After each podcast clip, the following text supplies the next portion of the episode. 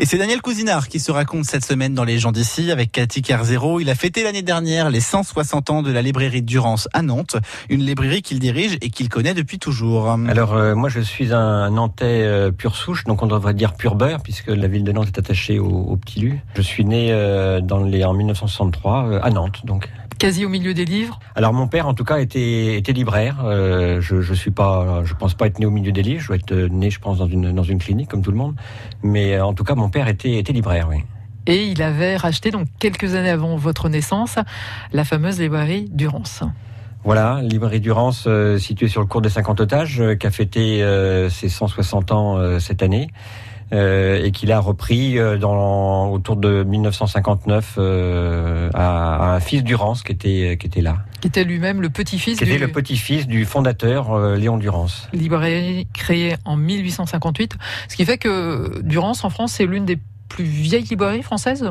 Ça fait partie, oui, euh, des, des, librairies les, les, plus anciennes. Il y, a, il y, en a qui sont encore plus anciennes, mais euh, on, on, est. Euh, il y a eu récemment, un, fait partie des, des dix librairies les plus anciennes de, de, France. Il y a eu un petit reportage dans une, une revue spécialisée, oui. Et en tout cas, c'est la plus vieille à Nantes. Ah non, c'est la plus vieille, oui. oui. En tout cas, vous, vous avez grandi dans cet univers. Est-ce que vous avez des, des, des souvenirs hum, privilégiés comme ça d'être au milieu des livres? Alors, euh, pas, pas, pas plus que ça.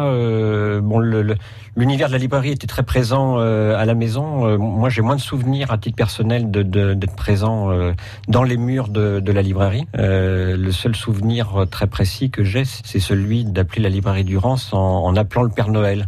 Donc, je ne savais pas évidemment que j'appelais la, la, librairie Durance, mais euh, euh je sais que j'appelais le, le, le, Père Noël. On m'a raconté plus tard euh, que c'était la librairie Durance que j'appelais. Donc, euh, voilà, j'étais un client sans le savoir de, de, la librairie Durance. Donc, un, un, numéro à six chiffres à l'époque, hein, ça devait oh, Sûrement, ouais. oui. C'était un combiné noir accroché au mur. On tournait les cadrans. Souvenir également euh, bien de Nantes à cette époque-là, parce que vous le dites, Durance, donc ancré cours des 50 otages, un lieu évidemment qui a changé. Il y a eu évidemment les, les grands réaménagements euh, du cours qui était avant une, une artère de, de, circulation. Donc euh, euh, je revois du, du, bureau de mon père qui était au premier étage de, de la librairie. Euh, je me revois regarder passer la, la, circulation, les bus. on avait un arrêt de bus devant le de, devant la, la, librairie. Bon, j'ai pas connu j'ai pas connu l'herbe parce qu'en fait oui, le, la librairie était était sur les bords de l'herbe. Il y avait autrefois elle était sur les, les quais avant. Quoi. Et voilà, elle était sur les quais de l'Erdre.